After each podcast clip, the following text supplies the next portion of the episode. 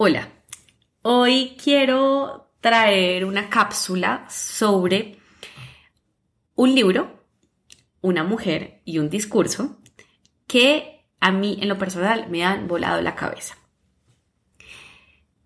El libro es una autobiografía denominada Une vie en francés, una vida en español, escrita por Simone Weil, una mujer francesa, exministra de Salud, promotora de la ley que permitió la despenalización del aborto en Francia, y un discurso que es el discurso que ella proclama el 26 de noviembre de 1974 en la Asamblea Nacional de Francia.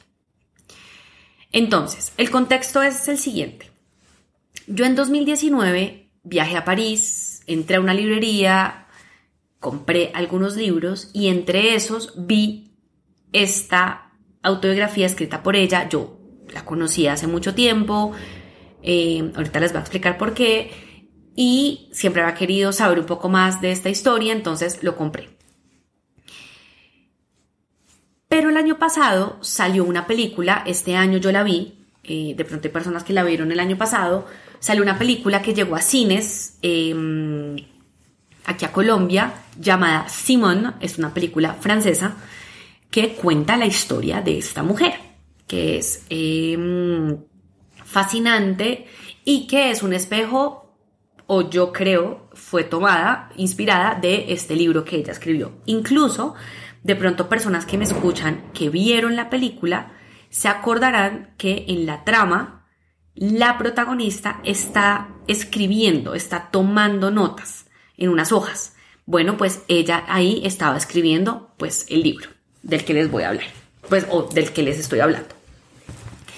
Ese libro es obviamente muy importante porque ella cuenta su historia familiar, ella era judía, estuvo en los campos de concentración, estuvo en Auschwitz, perdió a varios miembros de su familia, tuvo una historia de amor muy bonita con su esposo, que fue un gran coequipero y un gran apoyo en su ejercicio público, ¿no? Pensémonos que esto era eran los años 70, hablando de un tema polémico, imagínense si es polémico hoy, calculen en esa época, ella además siendo mujer, siendo ministra de salud y feminista. Entonces él jugó un papel fundamental en su vida y en toda esta lucha. Y adicional, pues obviamente ella cuenta por qué es feminista o por qué le interesan eh, pues, los derechos de las mujeres y por qué decidió volverse una activista de este tema. Obviamente la película eh, no llega al nivel de detalle del libro, igual les recomiendo leerse el libro, ver la película y si pueden también ver y leer este discurso del que vamos a hablar hoy. Pero digamos que sí, fue haberla visto lo que me motivó a querer hacer una cápsula sobre este tema. Segundo apartado de contexto. En Francia, antes del 75, que es cuando se promulga esta ley, el 17 de enero del 75, existía la interrupción médica del embarazo, que básicamente es esta interrupción que conocemos bajo unas causales, donde si existe riesgo para la vida o la salud de la mujer embarazada, o si existe enfermedad grave o incurable para el feto, o si hay una violación de por medio, se puede interrumpir el embarazo. Eso ya existía en Francia. Si no entraba en ninguna de esas causales, era ilegal y tenía una pena. Lo que esta ley permite y lo que Simone Weil eh, defiende es que se permita una interrupción voluntaria del embarazo. ¿Qué quiere decir esto? Que la mujer pueda practicarse por petición propia una interrupción hasta la semana 14. Esto después cambió, pero desde el 2001 es hasta la semana 12. Entonces digamos que siguen las causales más la interrupción voluntaria. Eso es lo que hoy en Francia es permitido y es lo que se despenalizó. Entonces, yo les quiero leer unos apartados del discurso. No lo voy a leer todo porque además es extenso y creo que sería un poco tedioso. Voy a hacer mi mejor esfuerzo de ponerle el mismo, la misma pasión y vocación que ella le puso cuando lo proclamó en la Asamblea Nacional. y lo que voy a hacer es compartirles ciertas reflexiones que yo he tenido conociendo su vida, habiéndome leído su autobiografía, habiendo visto la película y habiendo visto varias veces este discurso a lo largo de mis últimos más o menos 10 años, desde que viví en París y estudié, em, porque me parece súper interesante poderles compartir eso. Entonces, el discurso empieza. Señor presidente, señoras y señores, si yo intervengo hoy en esta tribuna como ministra de Salud, mujer y no parlamentaria para proponerles a los representantes de la nación una profunda modificación de la legislación sobre el aborto, créanme que lo hago con un hondo sentimiento de humildad, tanto frente a la dificultad del problema como frente a la magnitud de las resonancias que suscita en lo más íntimo de cada uno de los franceses y francesas y con absoluta conciencia de la gravedad de las responsabilidades que asumiremos juntos. Pero es también con la mayor convicción que defenderé un proyecto largamente estudiado y deliberado por el conjunto del gobierno. Un proyecto que, según los términos del mismísimo presidente de la República, tiene como objetivo poner fin a una situación de desorden y aportar una solución equilibrada y humana a uno de los problemas más difíciles de nuestro tiempo. Si el gobierno puede presentar hoy tal proyecto, es gracias a todos aquellos, y son muchos de todos los colores políticos, que desde hace varios años se han esforzado en proponer una nueva legislación más adaptada al consenso social y a la situación que atraviesa nuestro país. Paro acá. Tres párrafos y tres mensajes súper importantes. En el primero, ella utiliza una técnica de negociación que yo admiro mucho y es cuando uno hace corresponsable al otro. Es decir, acá ella reconoce que hay sentimientos distintos, que probablemente ella ya lo sabe de antemano, hay gente que no está de acuerdo con su posición, pero ella dice, lo que salga de acá será una responsabilidad que asumiremos juntos. Y eso es muy ganador, porque eso permite reconocer que aquí estamos como discutiendo algo mayor, ¿no? Como superior a nosotros. Y sea que usted esté de acuerdo, sea que yo esté de acuerdo, lo vamos a defender y asumir juntos. Lo segundo, ella cita al presidente y lo cita en una frase que él dice que tiene unos adjetivos muy poderosos. Una solución equilibrada y humana. Equilibrada y humana. Y yo siento que son adjetivos muy precisos, muy acertados, porque finalmente quienes estamos a favor de esto tenemos unos argumentos detrás, y no digo que todos, pero voy a hablar como por la gran mayoría de personas con las que yo he hablado y, digamos como la teoría también o los estudios que, que han sacado sobre estos temas, pues es que finalmente si hay un desequilibrio y unas brechas muy fuertes de acceso de quienes tienen recursos o no, de quienes tienen la información o no. Entonces, pensar que eso es una solución equilibrada es muy bonito porque es como estamos permitiéndole el acceso a, a una práctica médica que en el camino, si sigue siendo ilegal, si sigue siendo clandestina, está generando unas brechas que luego no vamos a poder cerrar. Y lo segundo es que dice y humana porque la clandestinidad genera mafias, genera intermediarios y genera unas condiciones muy precarias que, lo sabemos, han generado muertes de mujeres que se han tenido pues que enfrentar a esto. Y lo tercero, habla del consenso social. Y a mí eso es algo que siempre me ha fascinado de las democracias europeas y es como esta capacidad que tienen a buscar estos términos, contrato social, consenso social, como algo que se siente que abraza al colectivo. Y me parece también muy estratégico haberlo utilizado porque ella dice algo que sea más adaptado al consenso social y a la situación que atraviesa nuestro país. Y acá tácitamente está diciendo a nuevas voces, a nuevas dinámicas, a nuevos comportamientos, porque, oh sorpresa, las sociedades cambian, evolucionan. También mega ganador. Voy a bajar y voy a hagan de cuenta que aquí son como dos párrafos más adelante. En un momento dice, sin embargo, hay quienes todavía se preguntan, ¿es realmente necesaria una nueva ley? Para algunos las cosas son simples. Existe una ley represiva y solo resta aplicarla. Otros se preguntan por qué el Parlamento debería zanjar ahora estas cuestiones. Nadie ignora que desde principios de siglo la ley fue siempre rigurosa, pero que se la aplicó en contadas ocasiones. ¿En qué han cambiado las cosas? ¿Qué es lo que nos obliga a intervenir? ¿Por qué no conservar el principio y seguir aplicándolo únicamente en casos excepcionales? ¿De qué sirve consagrar una práctica delictiva? ¿No es esta una manera de incentivarla? ¿Por qué legislar y cubrir así el laxismo de nuestra sociedad? ¿Por qué deberíamos favorecer los egoísmos individuales en lugar de revivir la moral de civismo y rigor? ¿Por qué arriesgarse a profundizar un movimiento de caída de la natalidad peligrosamente avanzado en lugar de promover una política familiar generosa y constructiva que les permita a todas las madres del mundo dar a luz y criar a los hijos que concibieron? Porque todo indica que el problema no se presenta en estos términos. ¿Creen ustedes que este gobierno y el que lo precedió hubiesen decidido elaborar un texto y presentarlo ante ustedes si hubiese habido otra solución? Y acaparo.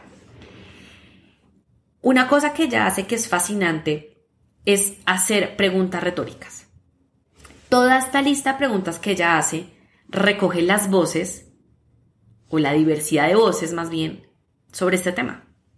Y eso es muy hábil porque ella aquí está diciendo, yo escucho lo que usted piensa. Yo acá voy a preguntarlo. Y voy a preguntarlo en una lógica donde voy a decir, más o menos, eh, esto es laxismo, o moralidad, o religión, o civismo, o como legislo, ¿no? La familia primero entonces, como que pone en, de una forma no violenta unas preguntas que todo el mundo se ha hecho sobre esto. Preguntas filosóficas incluso, preguntas de sociología profunda. Y siento que esto es muy valioso porque ella al final de hacerlas dice, pero es que estas no sirven. Resulta que es que el problema no se presenta en estos términos. Y entonces yo les pregunto a ustedes, ¿ustedes creen que si no hubiese otra solución no la hubiésemos ya implementado? no hubiésemos tenido que llegar a presentar este proyecto de ley. Me parece súper volador de cabeza. Sigamos. Ella dice, llegamos a un punto en este campo donde los poderes públicos no pueden seguir eludiendo sus responsabilidades. Todo lo demuestra. Los estudios, las investigaciones llevadas a cabo desde hace varios años, las audiciones de su comisión, la experiencia de otros países europeos y la mayoría de ustedes lo percibe, ya que saben que no se pueden impedir los abortos clandestinos y que no se les puede aplicar la ley penal a todas las mujeres que deberían ser juzgadas. ¿Por qué no seguir cerrando los ojos entonces? Porque la situación actual es mala. Diría más, es desastrosa y dramática.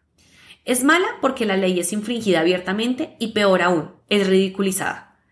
Cuando la brecha entre las infracciones cometidas y aquellas que son penalizadas es tal, ya no, ya no existe ningún tipo de represión. Es entonces el respeto a los ciudadanos por la ley y en consecuencia por la autoridad del Estado lo que está siendo cuestionado. Entonces acá miren, ella dice, ella acá le mete un argumento de justicia que es súper interesante porque a veces estos discursos o este debate se da en torno mucho a la religión y la salud. Pero acá hay un tema de justicia que me parece que ella lo pone muy bien, lo aproxima muy bien y es como, amigos, si esto igual no se vota, estamos todos de acuerdo que estamos diciendo y aceptando que la ley se incumple. De forma ridiculizada, de, de forma directa, mirándonos a los ojos, la ciudadanía la está incumpliendo. ¿Y no es entonces la constitución nuestra máxima? No deberíamos propender porque la ley se cumpla. Pero nosotros sabemos que no la están cumpliendo. No se está cumpliendo porque además les voy a decir una cosa, señores. Es que es imposible meter a todas estas mujeres a la cárcel. No hay posibilidad de que a todas se les cumpla la pena. Porque además es que esto es clandestino, entonces no nos vamos a enterar de la mitad de los casos. Entonces si se dan cuenta que ella dice como, oiga, venga, acá nos están ridiculizando, se está infringiendo abiertamente, todos lo sabemos y entonces miopía absoluta. Y miren con lo que, con lo que sigue. Cuando los médicos en sus consultorios infringen la ley y lo hacen saber públicamente, cuando los tribunales, antes de perseguir, son invitados a referirse en cada caso al Ministerio de Justicia, cuando los servicios sociales de organismos públicos les dan a las mujeres desesperadas la información que podría facilitar la interrupción del embarazo, cuando con el mismo fin se organizan abiertamente e incluso a través de charters viajes al extranjero, entonces yo digo que estamos en una situación de desorden y anarquía que no puede continuar. Pero me dirán ustedes, ¿por qué dejamos que la situación se degrade de esta manera? ¿Y por qué deberíamos tolerarla? ¿Por qué no hacer respetar la ley? Porque si los médicos, los asistentes sociales e incluso una cierta cantidad de ciudadanos participan de acciones ilegales, es seguramente porque se sienten obligados. En contra de convicciones personales, se ven confrontados a situaciones de hecho que no pueden desconocer.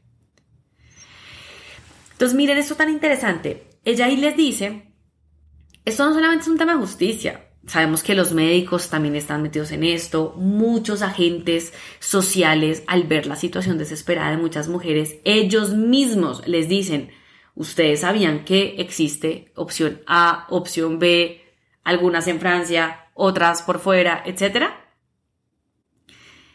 Entonces es súper interesante porque ella acá lo que está diciendo es, es que el problema es tal que esto no es solamente de hay unos buenos o hay unos malos, es que el mismo sistema público, al ver esta situación tan desbordada, se está dando cuenta que es que estamos casi que llevando a la gente a esto. Es como, como no hay otra alternativa, pues entonces hay un montón de aristas ilegales, clandestinas que se, que se abren y son muchas veces los mismos funcionarios los que em, las comentan y las socializan a estas mujeres. Entonces, miren esto con lo que ella cierra este párrafo. El sistema sabe que esa misma mujer, si tiene dinero, irá a algún país vecino o incluso a ciertas clínicas de Francia donde podrá sin correr ningún riesgo ni sufrir ninguna penalidad poner fin a su embarazo. Y esas mujeres no son necesariamente las más inmorales o las más inconscientes. Son 300.000 mujeres cada año. Son ellas las que vemos todos los días, las que tenemos al lado y cuyos dramas y desesperación ignoramos la mayoría de las veces. Hay que terminar con este desorden. Hay que terminar con esta injusticia. ¿Pero cómo? Lo digo con toda convicción. El aborto debe seguir siendo una excepción, el último recurso frente a una situación sin salida.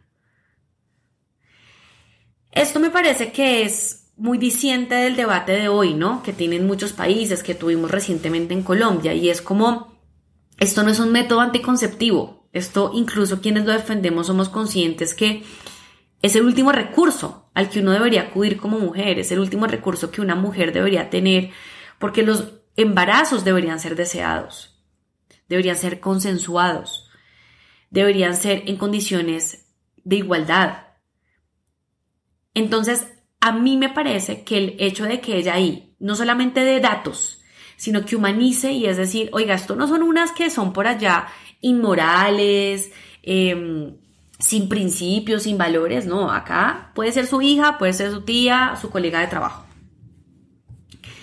Voy a seguir, voy a seguir esto ahí. Luego ella empieza a explicar la ley, la empieza a desagregar, empieza a a decir cuáles son todas las medidas que luego se van a reglamentar con esa ley.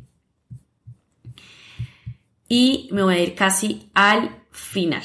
Entonces, ella dice en un momento, ya estoy llegando al final, alguno del discurso. Algunos todavía dudan, son conscientes de la terrible situación de muchas mujeres y desean poder ayudarlas. Temen, sin embargo, los efectos y las consecuencias de la ley.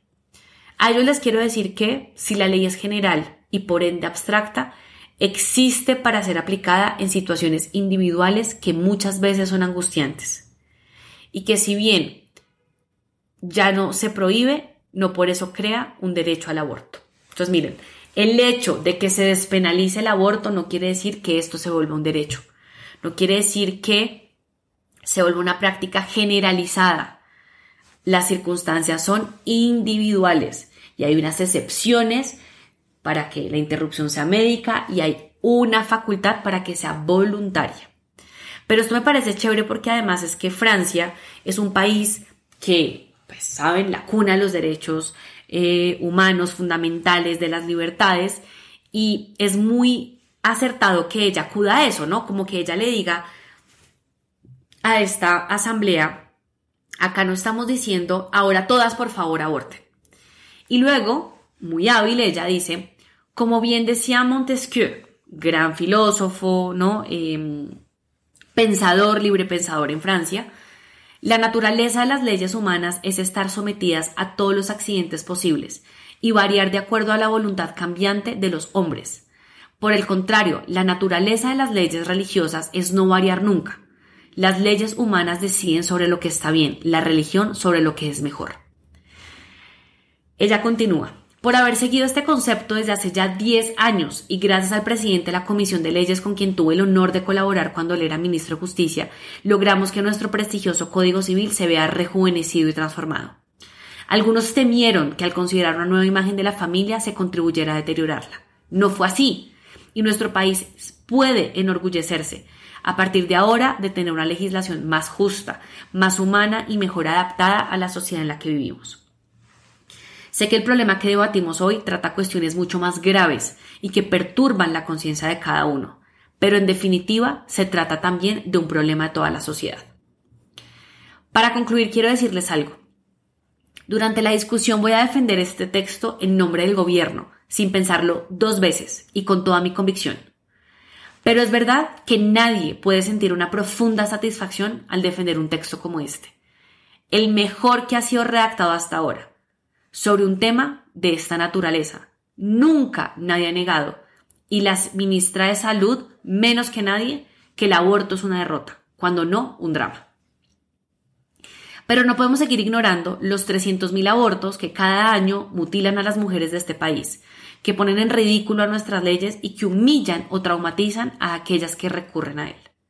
La historia nos muestra que los grandes debates que han dividido durante un tiempo a los franceses, con los años terminan siendo una etapa necesaria para la formación de un nuevo consenso social, que se inscribe en la tradición de tolerancia y moderación de nuestro país. Yo no soy de esas personas que le temen al futuro. Las nuevas generaciones nos sorprenden en tanto se diferencian de nosotros. Nosotros las criamos de manera diferente a la que nosotros mismos fuimos criados. Pero estos jóvenes son valientes, pueden ser entusiastas y sacrificarse como otros lo hicieron antes. Sigamos confiando en que sabrán conservar el valor supremo de la vida. Así termina el discurso. Ustedes creo que ya lo intuyen, lo escuchan. Es un discurso que a mí me despierta muchas emociones. Siento que es un discurso muy bien construido, que utiliza muchas técnicas de negociación muy acertadas, que utiliza palabras precisas, que no cae en violencia, que no anula al otro, que es generoso en reconocer la dificultad de quienes están a favor y quienes están en contra, que utiliza argumentos que envuelven al colectivo haciendo de esto un problema de todos y de todas. Y de manera muy sutil y muy bien pensada con un enfoque de género de verdad muy, muy bien pensado. Entonces, nada, les quería compartir esto. Yo siento que es un gran discurso hecho por una mujer. Siento que su historia amerita que más personas la conozcan. La película creo que fue un gran canal para que así fuese. Em, y bueno, nada, de no decirles que les recomiendo tanto la película como el libro, como este discurso para que lo vean, para que si quieren conocer un poco más de ella lo hagan. Y mm, creo que en un mes en el que estamos celebrando eh, a las mamás, eh, hablar de la importancia de tener embarazos deseados se vuelve cada vez más relevante porque tener hijos, traerlos al mundo, es un acto de amor y un acto de responsabilidad muy grande. Eso es todo. Un abrazo y gracias.